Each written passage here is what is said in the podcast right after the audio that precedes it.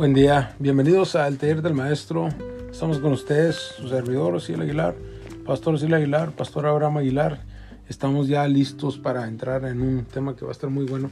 Este, vamos a una breve introducción por el pastor y después entramos directamente a lo que es el tema. El tema de hoy es escribe tus planes con lápiz y dale el borrador a Dios. La vida es muy frágil, ¿verdad? Eh, incierta, por cierto. A veces nosotros queremos hacer eh, planes y tratamos de pensar y damos por hecho que ya nuestra vida está resuelta. Pero en realidad no es así. No sabemos qué nos traerá el día de mañana.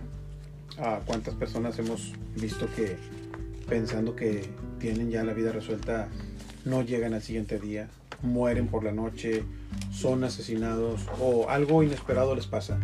Pero a veces simplemente con una caída en la tina del baño y, y se desnucan.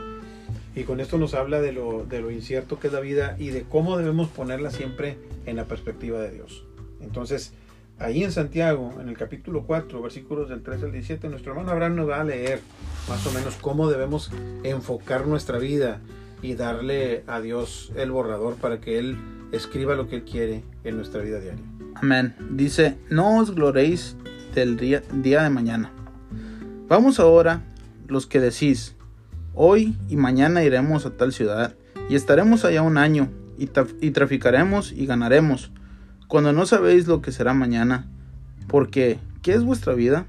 Ciertamente es neblina que se aparece por un poco de tiempo y luego se desvanece. En lugar de lo cual deberías decir, si el Señor quiere, viviremos y haremos esto o aquello. Pero ahora os jactáis en vuestras soberbias. Toda jactancia semejante es mala, y el que sabe hacer lo bueno y no lo hace, le es pecado. Me gusta mucho eh, exactamente lo que dice aquí porque va ligado con el último podcast que acabamos de grabar, que nada es prometido. Y aquí en la cultura mexicana y pues más que nada aquí en la frontera, ¿verdad?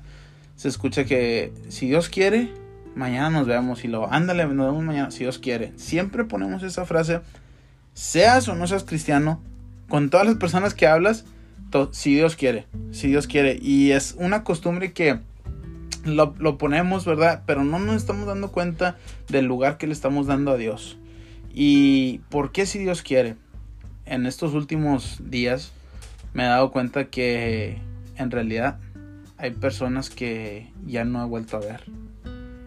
Y no las voy a volver a ver en, en lo físico. Y sí, es muy importante decir si Dios quiere. Porque ahorita estamos y mañana ya no nos vemos. Ahorita estamos y mañana ya no estamos. He platicado con mi hermano, he platicado con mis papás y le he dicho a mi papá, yo ahorita estoy enfocado en disfrutarlos ustedes al 100.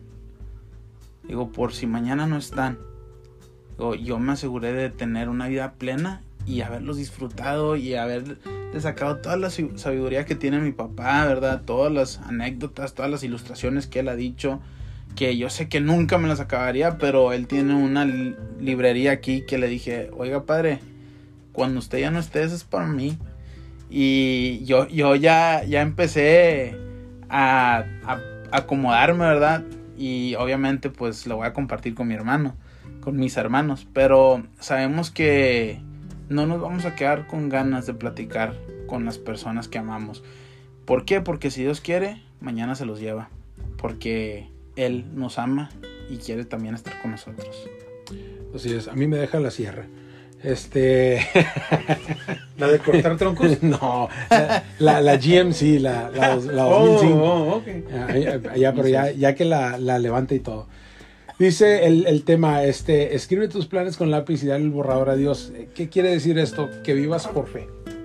Hay que vivir por fe, hay que aprender a confiar completamente en Dios. Este, hay veces que batallamos para hacerlo. Yo sé que batallamos porque a nosotros nos gusta mucho hacer planes.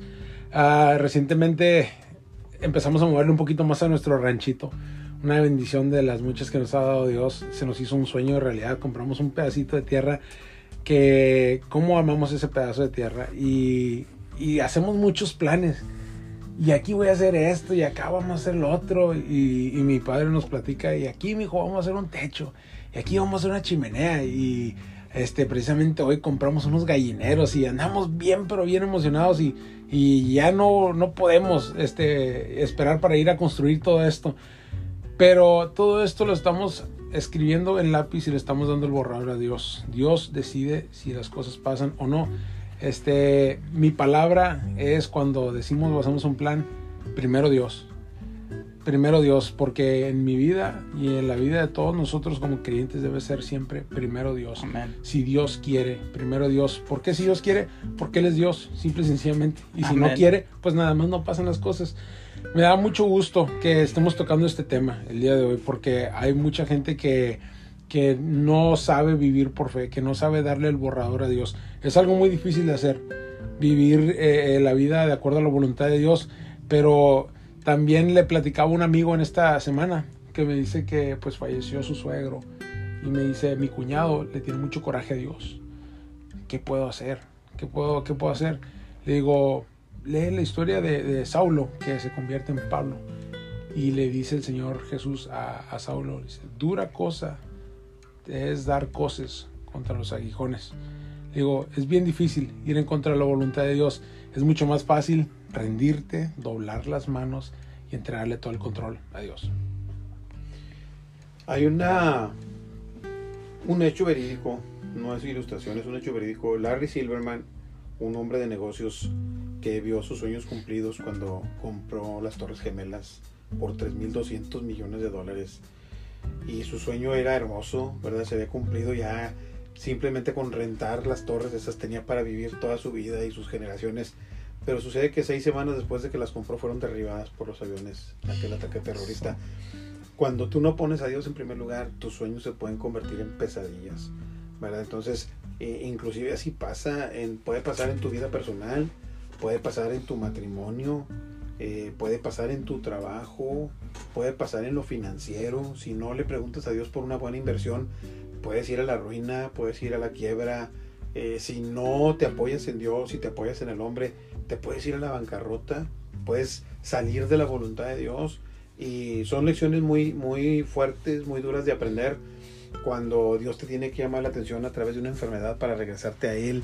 Tus sueños se pueden convertir en, en una pesadilla. Personalmente me ha pasado varias veces, ¿verdad? ¿Por qué? Porque yo sin quererlo a veces he confiado más en el hombre. Y, y no me da vergüenza decirlo. Errores de los que he aprendido. Y como dicen, los errores que se aprenden en cabeza propia no se olvidan. Pero por la gracia de Dios estamos aprendiendo a no incurrir en los mismos errores, ¿verdad? Entonces, a, a veces nos preguntamos, ¿verdad? Este, ¿Qué pasaría, por ejemplo, si, si la iglesia se queda sin gente? Pues dependeríamos completamente de Dios, Amén. ¿verdad? Entonces, pero ¿por qué esperar a que la iglesia se quede sin gente? Mejor vamos a depender desde ahorita completamente de. Dios. Es la perspectiva que Dios quiere que, que tú tengas. Entonces, Dios, cuando tú estás en su voluntad, Dios siempre va a querer. ¿Verdad? Siempre va a querer. Tú dices a veces, no, es que si Dios quiere, pero si estás en la voluntad de Dios, tú sabes que los planes están. Si Dios nos presta la vida, lo vamos a hacer. Si Dios nos permite estar mañana en su voluntad, lo vamos a hacer. Pero sabemos que si no es así, las cosas no van a, no van a suceder, no van a pasar. En estos días, desde hace como una semana, estábamos, ah, decía el bien, estábamos eh, tratando de construir por ahí unos gallineros, ¿verdad? Para, pues para tener gallinitas, tener huevitos y el sueño que uno siempre tiene como vienes de allá, tus raíces son de allá, de, la granja, del rancho, de comer orgánico, saludable y no se había dado el asunto, no se había dado. Hoy de repente por la mañana ¿verdad? se nos suspendió la ida al rancho, este, no pudimos ir por situaciones ajenas a nosotros realmente. Eh, creo que vinimos a estar resultando culpables de cosas que ni hicimos, pero bueno, al fin y al cabo pues, no fuimos al rancho. Pero la bendición no se dejó esperar, ¿verdad? Este, habíamos estado batallando ah, para hacer esa construcción. De repente, eh, por obra de Dios y Dios lo puso ahí, conseguimos dos ah, equipos para poder tener ya los gallineros en forma, nada más cuestión de armarlos. Y los conseguimos a un, a un precio ridículo comparado con el precio real. Entonces, tú ves que cuando estás en la voluntad de Dios, las cosas tarde o temprano Sucede. van a suceder. Amén. Entonces, de tal manera que lo que se ve es producto de lo que no se ve. Si tú lo crees, si tú lo entregas en las manos de Dios, lo imposible se va a hacer posible. Entonces, para que tus sueños no se vuelvan una pesadilla, tienes que pensar, si Dios me presta vida, si Dios quiere, si es la voluntad de Dios, si Dios lo aprueba, eh, haremos o ejecutaremos o diremos, pero siempre con la perspectiva de que primeramente la voluntad de Dios, las cosas se pueden hacer y eso va a resultar porque se lo entregas a Él. Entonces, no tienes ni que pedírselo a Dios. El pequeño gran problema del hombre es que el hombre quiere meter a Dios en sus planes Hmm. y él no se quiere meter en los planes de Dios. Cuando tú aprendes a meterte en los planes de Dios, todo va a cambiar. Porque a mí me sucedió. Solamente tengo 30 años, pero en estos 30 años yo aprendí que en lugar de meter a Dios en mis planes, si yo me meto en los planes de Dios, Él me, me lleva a lugares que nunca pensé ir. Y empecé a hacer las cosas diferentes. Empecé a preguntarle a Dios, en lugar de decirle siempre, Dios, quiero hacer esto. Dios, ahora quiero hacer esto. Dios, ahora quiero hacer esto. Y después le me puse a preguntarle, Dios, ¿qué quieres que haga? ¿Cómo lo voy a hacer? Y Dios me reveló el plan que Él tenía para mi vida. Cuando Dios me revela el plan que tiene para mi vida, ahí te llena. E- Eso es un, un total, ¿verdad? Porque ya tienes un propósito, una. Ya sabes por qué vives. Ya no te haces tú la idea de por qué quieres vivir. Dios ya te dio tu por qué. Entonces ya tengo mi por qué.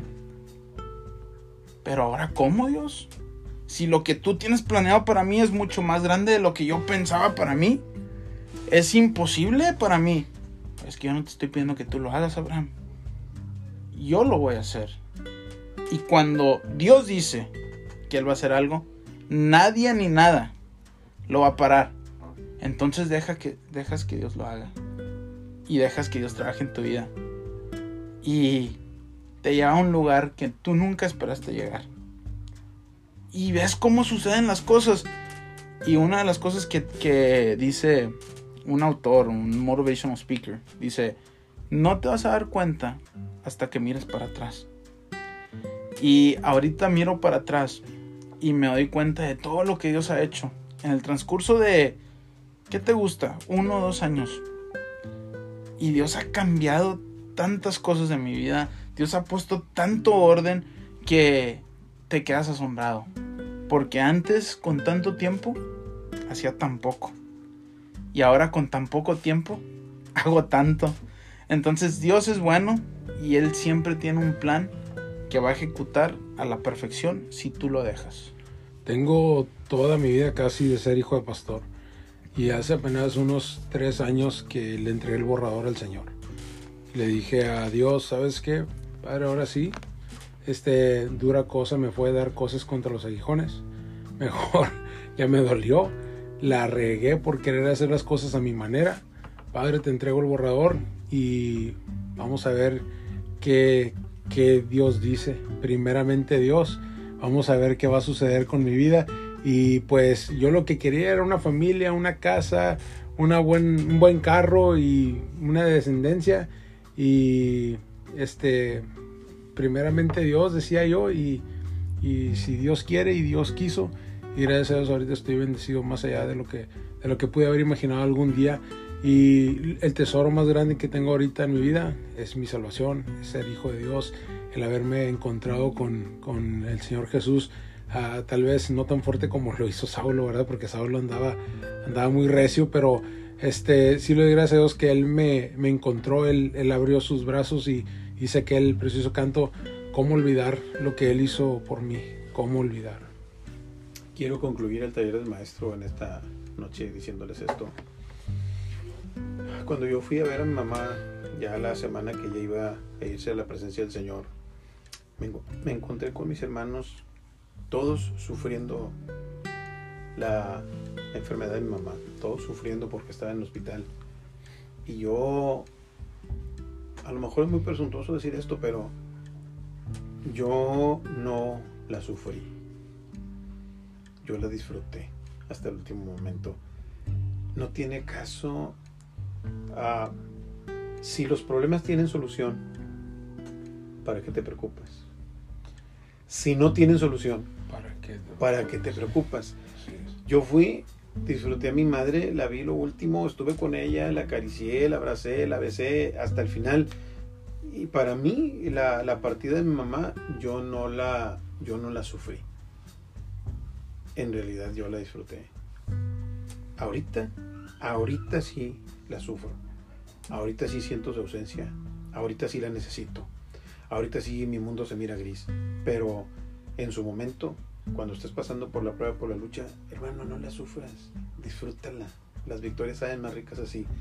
Esto fue el taller del maestro. Dios me los bendiga.